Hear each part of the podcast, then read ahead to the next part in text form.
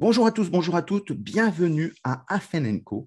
Afenenco, la collégiale de la FEN. Aujourd'hui, on en est au numéro 261.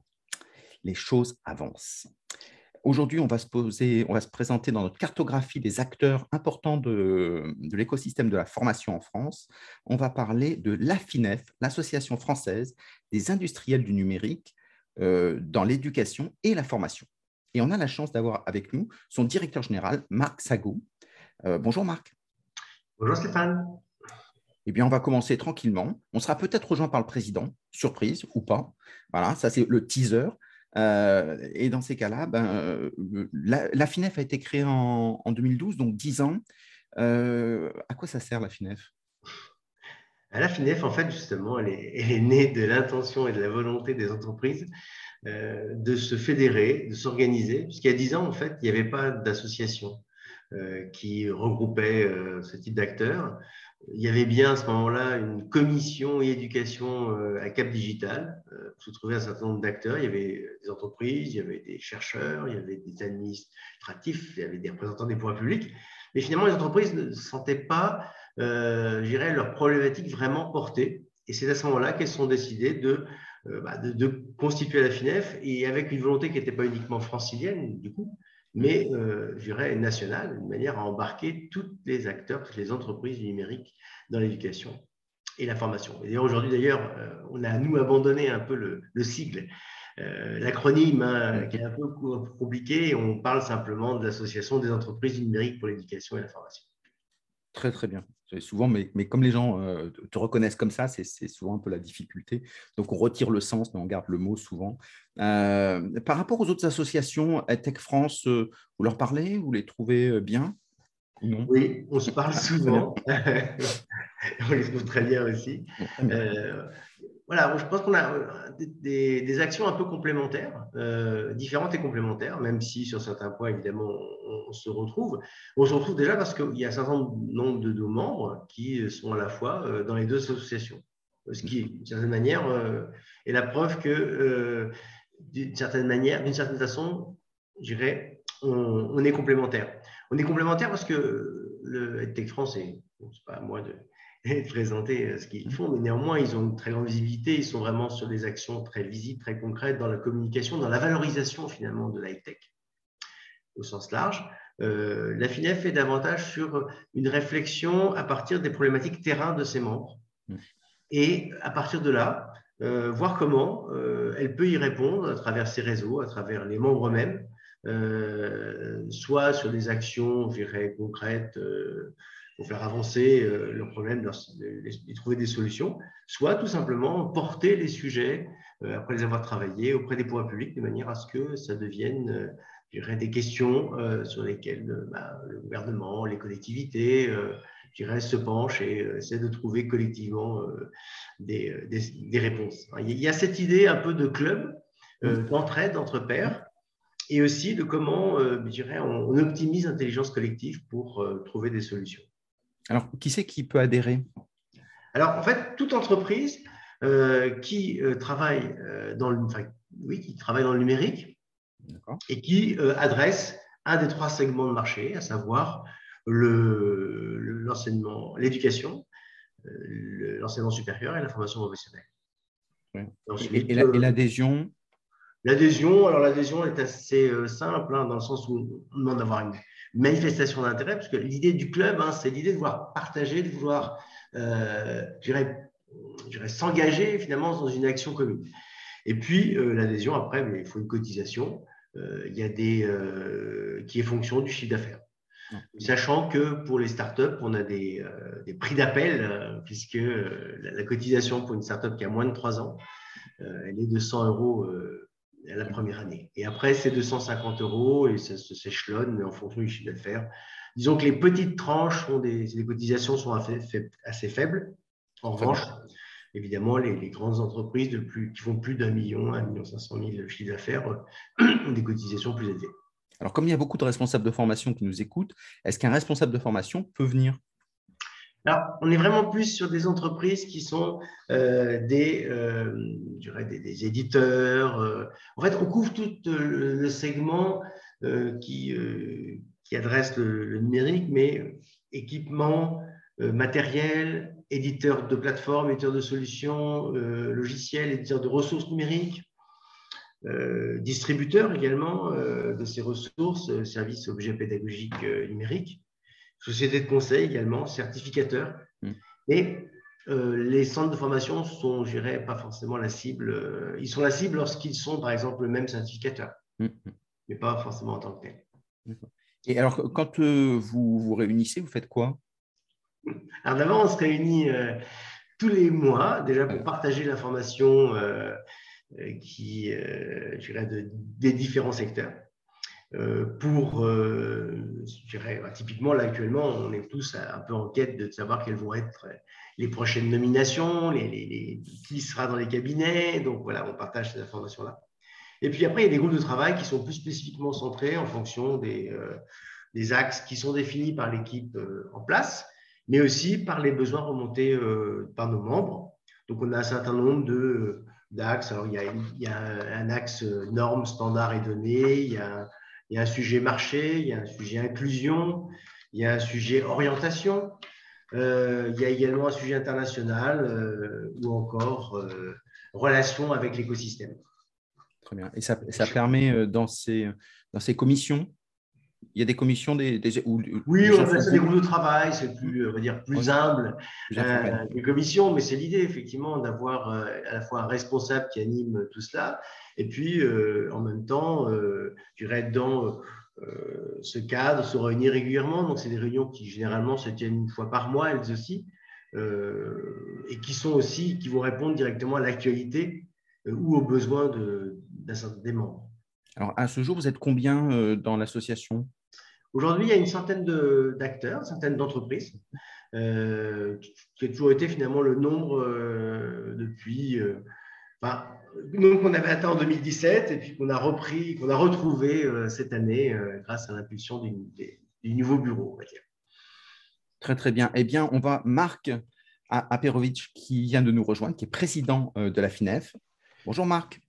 Bonjour Stéphane. Est-ce qu'il faut toujours s'appeler Marc pour être dans les dirigeants de l'association? Euh, non, non, non. Euh, c'était une première. les, précédents s'appelaient Romuald euh, et avant Romuald Pascal et avant Pascal Hervé. Hervé. Donc, ce n'est pas une obligation. Et puis j'espère que bientôt ce sera peut-être une femme aussi. On ne sera pas obligé d'être un homme. Bien sûr. Le, tout, c'est qu'elle soit compétente et ça, c'est la clé euh, du système. Euh, justement, euh, Marc, tu es président.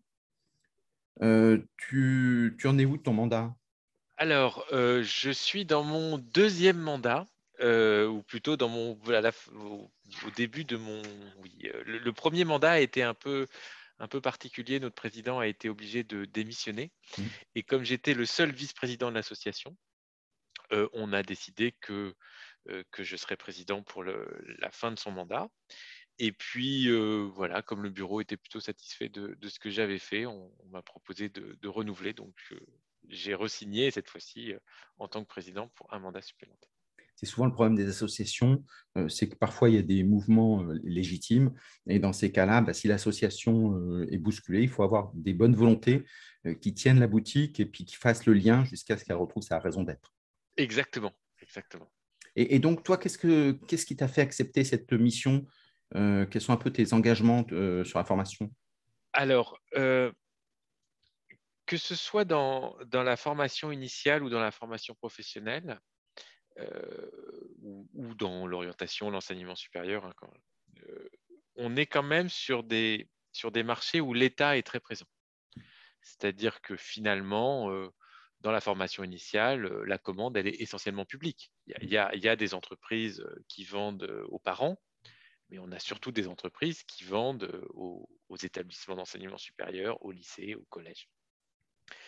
Donc, à partir du moment où, la commande publique est très importante, on, est dans une économie quasi, quasi régulée. Donc, il y a un dialogue qui est nécessaire avec les pouvoirs publics parce que en fait, ce sont eux qui achètent, ce sont eux qui font les marchés, ce sont eux qui définissent les normes, les normes de protection des données, les normes euh, d'interfaçage.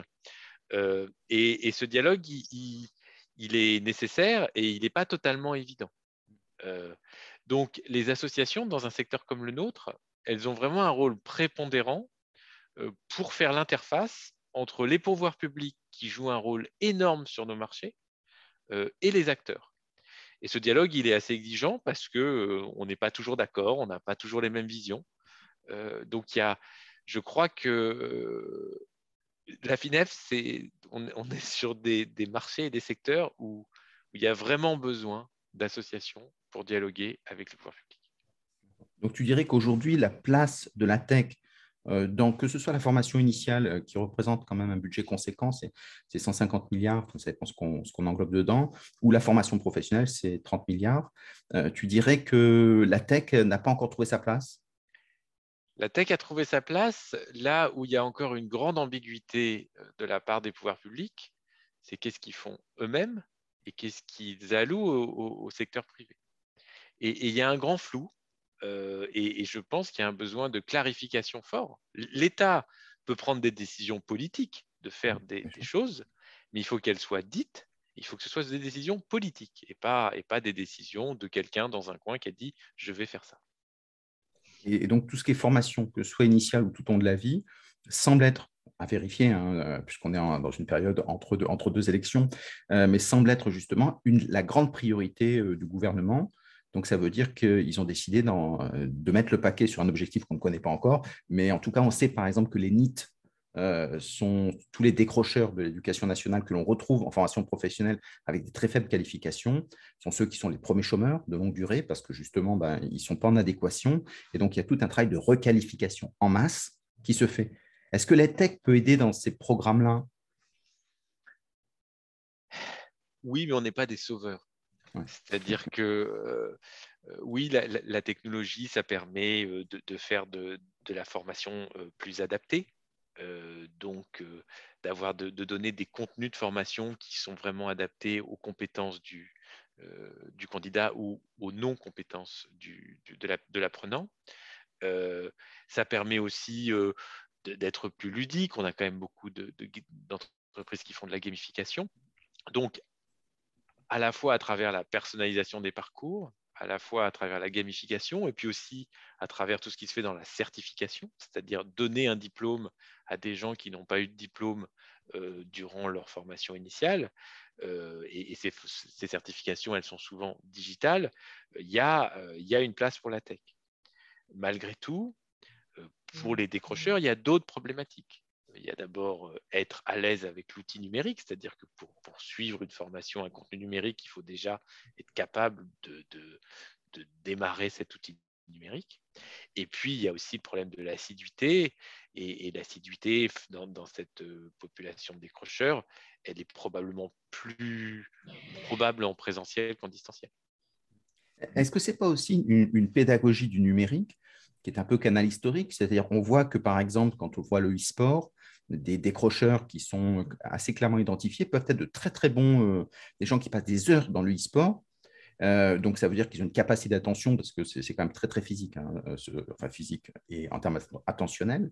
Et quand on revient en formation, comme on a des rythmes qui sont des rythmes du XXe siècle, finalement la pédagogie n'étant pas adaptée, les gens facilement, ont plus de facilité à décrocher. Alors que si on prenait des rythmes nouveaux, qu'on peut retrouver en prenant des exemples de réussite d'ailleurs, parler de gamification, des choses comme ça, finalement, on pourrait leur proposer quelque chose de plus adapté Alors, il y, a deux choses dans ce que tu dis. C'est qu'il ne faut pas euh, mélanger euh, nos entreprises qui sont souvent des outilleurs, c'est-à-dire que nous, on fournit alors ça dépend. Hein. On a des entreprises qui vont directement s'adresser aux candidats, c'est-à-dire qui, à mmh. l'apprenant, qui, qui, vont former. Je suis désolé, je parle toujours de candidats, j'ai un biais à cause de ma propre entreprise, mais euh, parce que chez nous, ce sont des candidats, pas des apprenants. Mais on a, on a des entreprises qui s'adressent à l'apprenant directement. Euh, et effectivement, là, on peut éventuellement euh, se poser des questions sur la pédagogie, mais quand même, on a, on a, plein de gens qui font de la réalité virtuelle, qui font de la gamification. Je veux dire, la réalité virtuelle, ça existe hein, aujourd'hui dans la formation. Il y, a, on a, euh, Marc, là, je te laisserai savoir parce qu'on a, on a eu des membres historiques qui, qui sont dans la VR et puis d'autres qui ne sont plus là. Je, je, te laisserai citer éventuellement dans des entreprises. Euh, donc, et puis ensuite, souvent, notamment dans les populations de, décrocheurs dont, tu parlais, entre l'industriel du numérique et l'apprenant, il y a un organisme de formation. Mmh. Donc là, il y a un vrai travail et cet organisme de formation, il va soit développer ses solutions numériques en interne, ou souvent, il va les acquérir auprès de nos adhérents. Moi, je peux que leur conseiller de les, acquérir auprès de nos adhérents, mmh. parce que finalement, c'est leur unique métier. Et par définition, quand c'est son propre métier, on fait les choses mieux que quand quelqu'un a plusieurs métiers. C'est assez naturel. Et donc, comment mettre de l'innovation pédagogique? C'est une question à la fois pour nos entreprises, mais c'est aussi une question pour les organismes de formation, qu'ils soient publics ou privés, parce que quand même, dans, dans ce, ces populations-là, on a quand même pas mal d'organismes de formation publics, de, mettre en place ces pédagogies.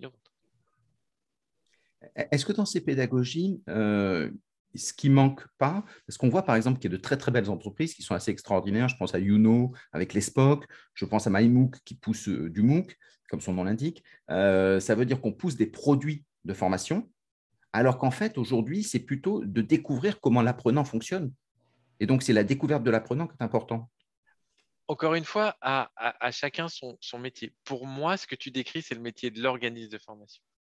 C'est-à-dire que, alors, encore une fois, euh, quand on fait du MOOC, souvent on s'adresse cette fois-ci à un public plus universitaire et on va éventuellement s'adresser directement euh, à l'apprenant. Et là, tu as, tu as raison, mmh. euh, la façon dont est organisé le MOOC, la façon dont il fonctionne, mais quand même, on voit des, plein de choses quand même relativement innovantes, l'évaluation par les pairs, tous les forums d'entraide qui se créent dans le séquençage du MOOC.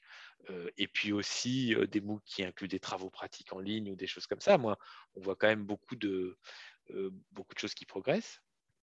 Et puis après, je, reviens à ce que je disais, il y a, il y a le rôle d'outilleur de nos entreprises qui s'adressent à des organismes qui eux-mêmes s'adressent aux apprenants. Et là, j'aurais tendance à renvoyer la balle de, leur côté. Mmh. Donc, qu'est-ce qui, si tu avais un conseil, puisqu'on est en début de quinquennat, donc euh, il va, se passer plein de choses euh, pendant les cinq ans à venir, en tout cas, c'est ce que je souhaite dans, le secteur. Euh, si tu avais pour les organismes de formation, dans leur rapport avec le numérique, tu leur conseillerais quoi? Allez-y. Allez-y pour, pour ceux qui n'y sont pas encore. Et, et lancez-vous sur des classes virtuelles? C'est pas forcément la classe virtuelle. Hein. Moi, je crois. Alors après, c'est très personnel. Je crois beaucoup au blended. Donc, à, mmh. euh, et, je crois aussi à, l'outil numérique dans, dans, la, dans la salle de l'apprenant. En tout cas, pour les populations en décrochage, c'est vraiment purement intuitif. Hein. Je n'ai pas d'expérience dans le domaine. Mais je Klaxoon, Bicast, ou des choses comme ça. Voilà, je crois mmh. plus dans, à, à l'apprenant dans une salle équipée interactive que à l'apprenant euh, euh, chez lui, euh, sur son smartphone, loin de tout. Ça, j'avoue que, j'y crois moins. Mais allez-y, et, c'était un peu le sens de, de l'appel à projet lancé par la haut commissaire aux compétences. allez-y, où, où l'obligation de répondre était en consortium. allez-y avec des professionnels, essayez pas de. Le numérique, ça devient tellement technique, tellement. Il y a des solutions maintenant qui sont tellement performantes il s'agit de ne pas réinventer la roue et de faire appel euh, à, euh, à des gens dans ce métier. Effectivement, il y, a des sujets techniques. Hein. Le métaverse, euh, c'est quand même une grosse partie technique. Alors, ça va évoluer a priori, puisqu'il y a une volonté de Mark Zuckerberg de, rentrer dans le métaverse véritablement d'ici 2-3 ans. on verra des belles choses a priori, enfin, faisons-lui confiance avant. et par contre, il y a des outils qui sont très simples. Les communautés apprenantes, c'est un Slack, c'est pas trop technique. Non, mais alors, non, c'est ça, effectivement. Non, là, je, te l'accorde. Euh, mais peut-être que même ça, pour se les approprier, pour apprendre à, qu'elles soient utilisées, euh, il y a probablement, alors peut-être pas cette fois-ci auprès de nos entreprises, mais un vrai travail de, formation des organismes de formation, on va dire, ou de sensibilisation des organismes de formation. Et, donc, vous travaillez un peu avec cet, cet, espace de sensibilisation des organismes de formation canal historique? Pour leur dire voilà ce qui existe, voilà ce qu'on peut faire dans les usages, des trucs qui marchent quand même. Alors, on a euh, bah, nos entreprises, elles, euh, de façon individuelle, elles essayent de le faire parce que ce sont leurs clients, donc euh, forcément, elles les contactent. Et puis, on a quand même d'excellentes relations avec les acteurs de la compétence, avec qui on est en contact, on va dire hebdomadaire, Marc, ou, bimensuel en tout cas. Il n'y a pas un mois sans, qu'on ait des échanges avec les acteurs de la compétence. Donc, donc ça, c'est sûr qu'on. Et on avait justement parlé éventuellement de peut-être de, présentation de la FINEF aux, membres des acteurs de la compétence. C'est passionnant. Si on prend les podcasts, c'est bête comme chou, mais l'outil est très simple. Après, il faut réintroduire ça dans de la pédagogie avec effectivement une analyse des usages, etc. Et donc tout ça, ça bouge énormément. Et ça peut être très intéressant pour euh, le canal historique, justement, qui est en grosse souffrance par rapport au numérique. Hein, leur investissement, euh, ben, je dirais, à des marges de progrès pour avoir l'art de la litote. Euh, voilà. Mais ça veut dire que, et derrière, justement, on a besoin d'eux pour structurer la filière. Là, j'avoue que de notre point de vue, je, suis un peu moins à l'aise avec ce dont tu parles, parce que pour moi, c'est vraiment euh, plus aux acteurs de la compétence. Nous, mmh. on, a des, on, a des entreprises qui s'organisent de formation, mmh. mais on n'en a pas tant que ça. Mmh. Nous, on est des outilleurs. On fournit des outils à des organismes de formation. Donc, les aider à les mettre en place, c'est une chose. La démarche vers le numérique, c'est plus vraiment le, rôle. Alors, je parle des acteurs de la compétence parce que c'est l'organisation que je connais la mieux, mais il y, en a, plusieurs euh, qui, qui s'occupent de ce secteur. Pour moi, c'est plutôt dans leur camp que ça se passe. Si un organisme de formation euh, qui se dit, moi, je veux me numériser, parce qu'il bon, a compris quand même, j'espère, sinon il y a un problème de stratégique, mais s'il a compris que c'est important pour lui, dans ces cas-là, il se dit, est-ce que je peux venir trouver des ouvriers du numérique? C'est-à-dire, moi, j'ai une stratégie qui est plutôt fine, je vais prendre des ouvriers du numérique, est-ce que la FINEF peut l'aider? Ah bah oui, oui. D'abord, on a sur notre site euh, nos, différents membres.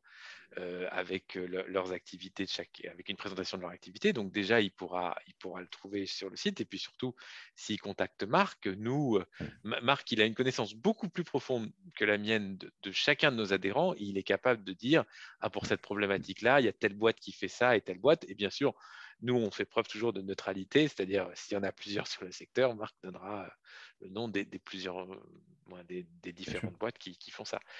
Mais oui, oui, bien sûr. Le speed dating euh, de l'EdTech, c'est Marc. Le speed dating de l'EdTech, c'est Marc.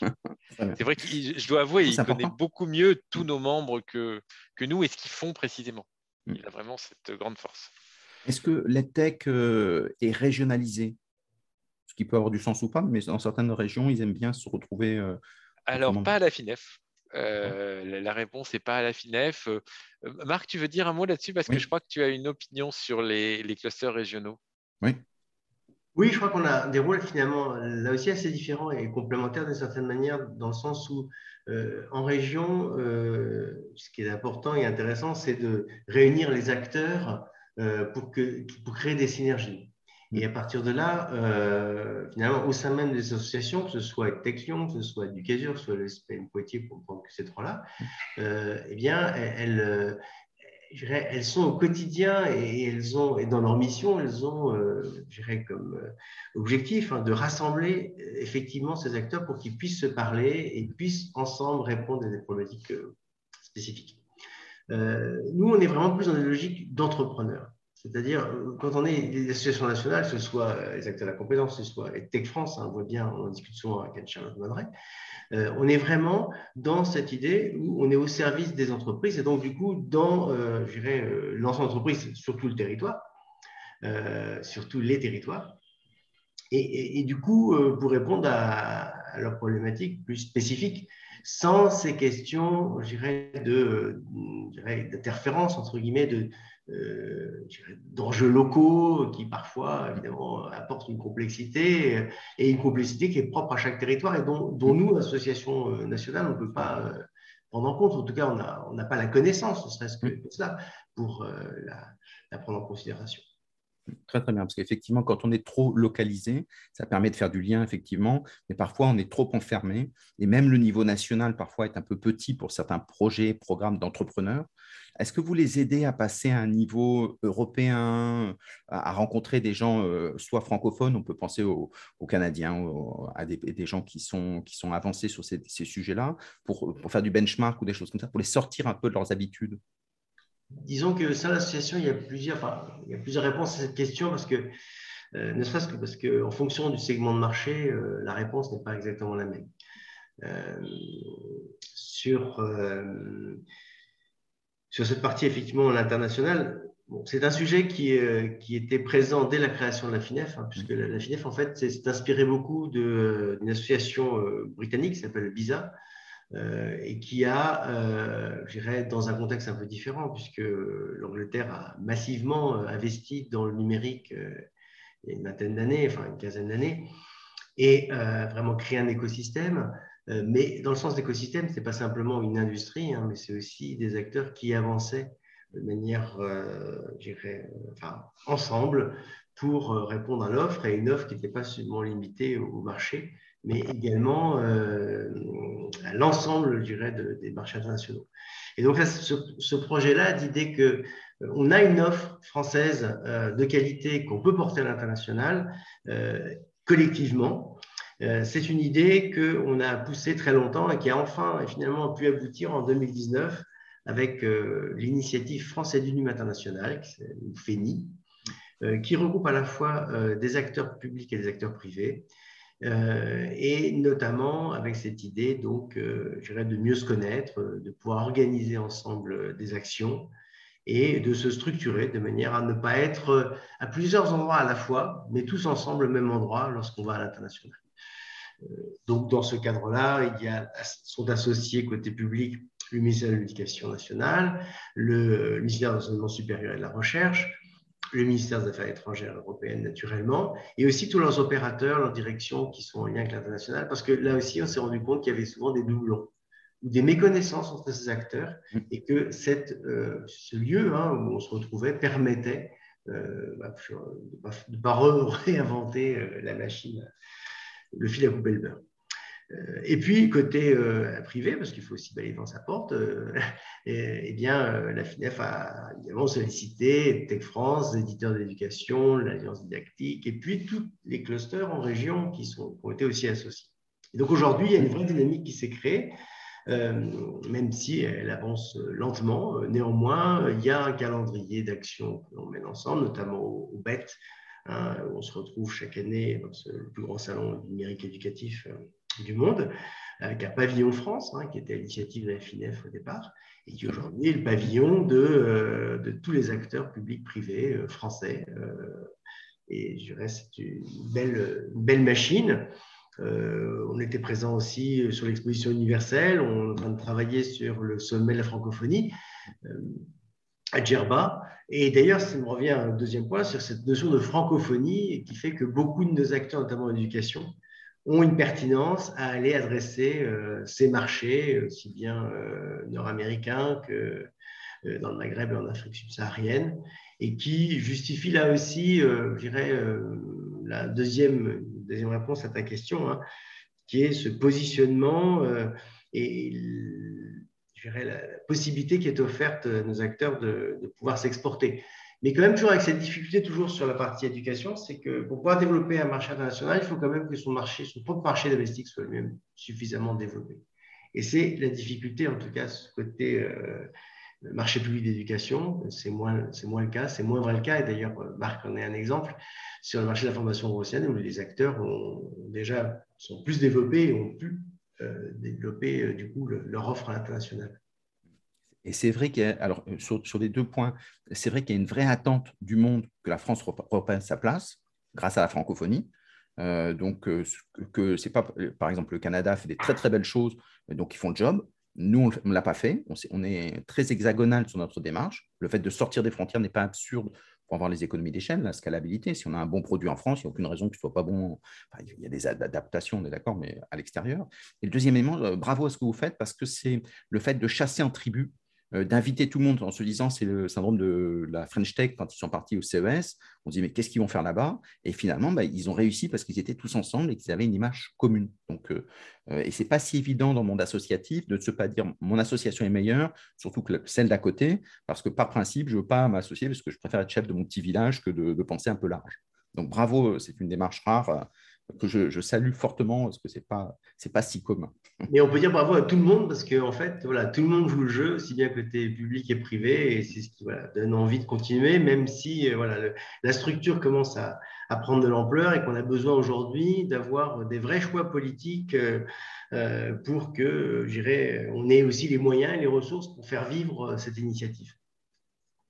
Si, on regarde un peu plus loin et qu'on se dit quelles sont les technologies qu'il faut surveiller, certains ont parlé de la blockchain, d'autres de l'IoT, euh, du métaverse, euh, dont Emmanuel Macron a dit qu'il voulait un métaverse européen. Donc, à voir euh, comment est-ce qu'il veut organiser ça. Pour vous, vous direz qu'il faut surveiller quoi comme tech?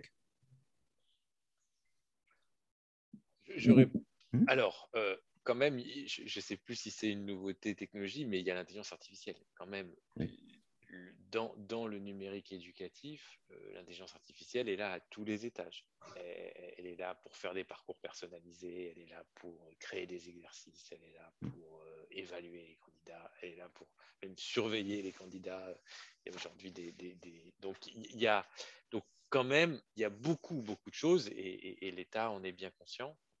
Et même de l'orientation. Euh, quand tu dis intelligence artificielle, pour un organisme de formation euh, qui doit investir dedans, ça se passe comment? Parce qu'il y en a plein qui se disent, moi je suis prêt à y aller, mais euh, est-ce que c'est gigantesque et fait pour, que pour les très grands?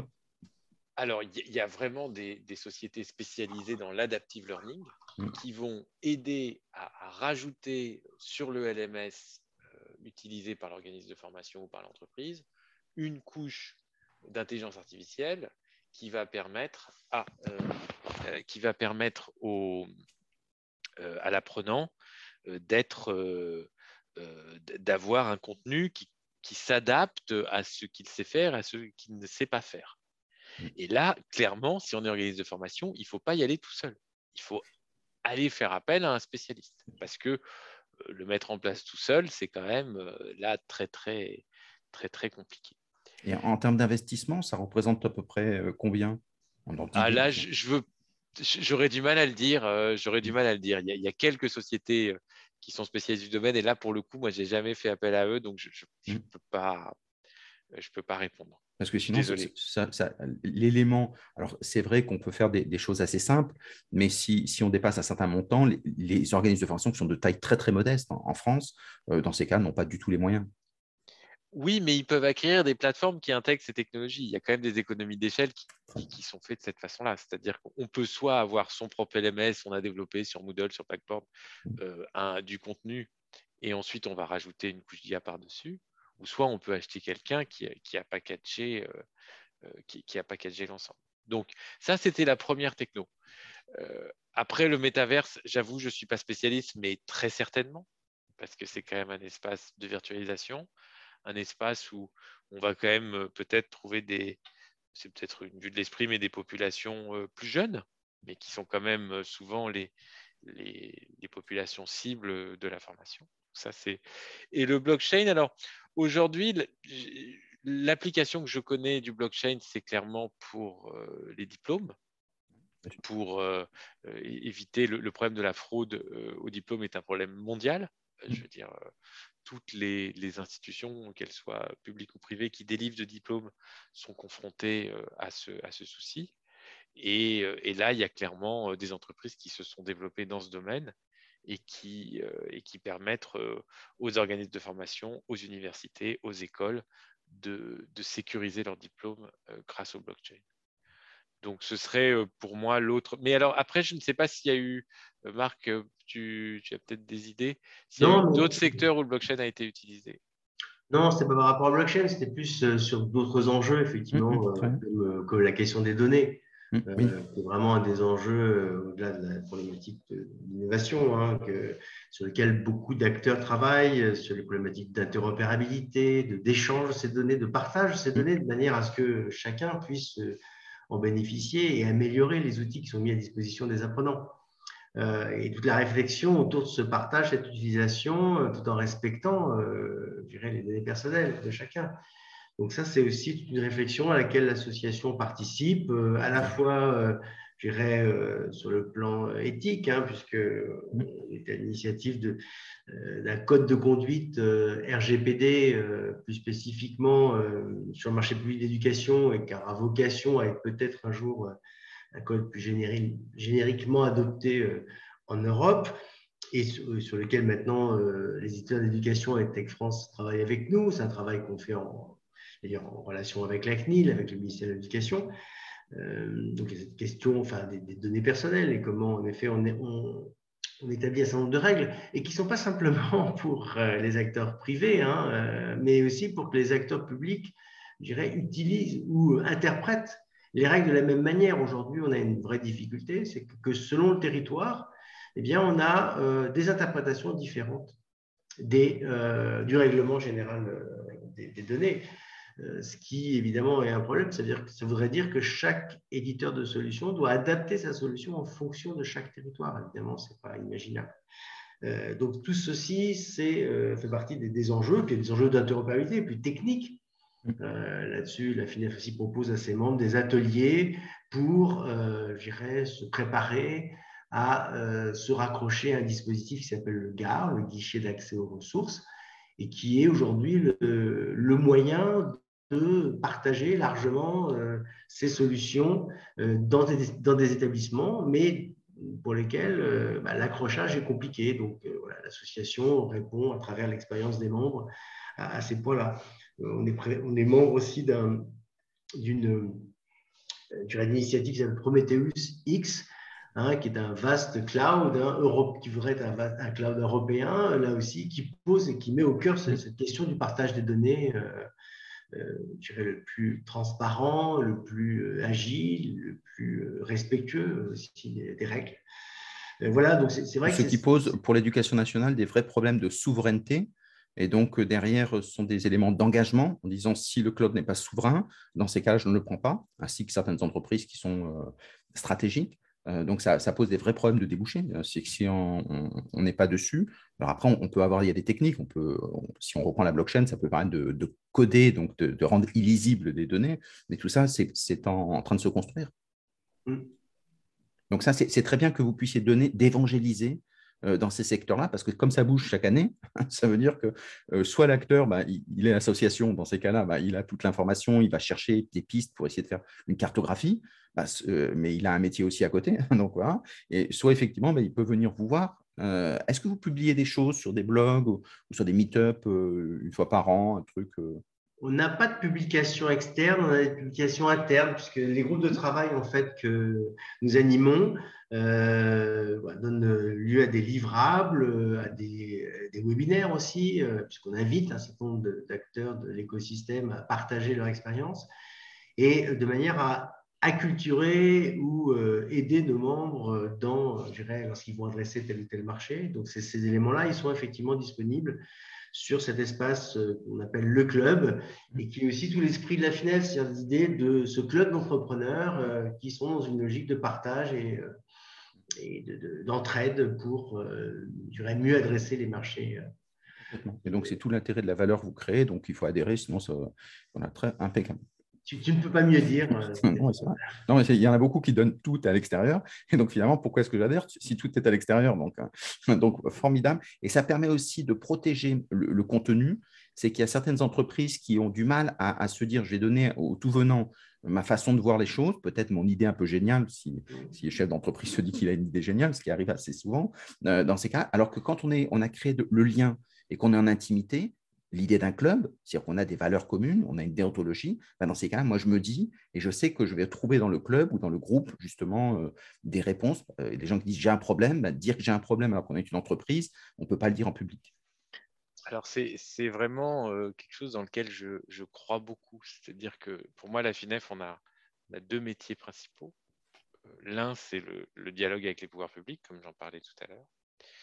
Et deux, ce sont vraiment les groupes de travail, c'est-à-dire quand une problématique se pose à une entreprise, souvent elle se pose à plusieurs entreprises dans notre secteur. Et donc, travailler ensemble, tout en sachant qu'on est compétiteurs. Hein. Il n'y a, pas de fausse pudeur. et, travailler ensemble et, arriver à ce qu'on appelle des positions communes, qu'éventuellement on va aller exprimer soit au pouvoir public, soit à tel ou tel acteur pour dire voilà la position commune, c'est ça.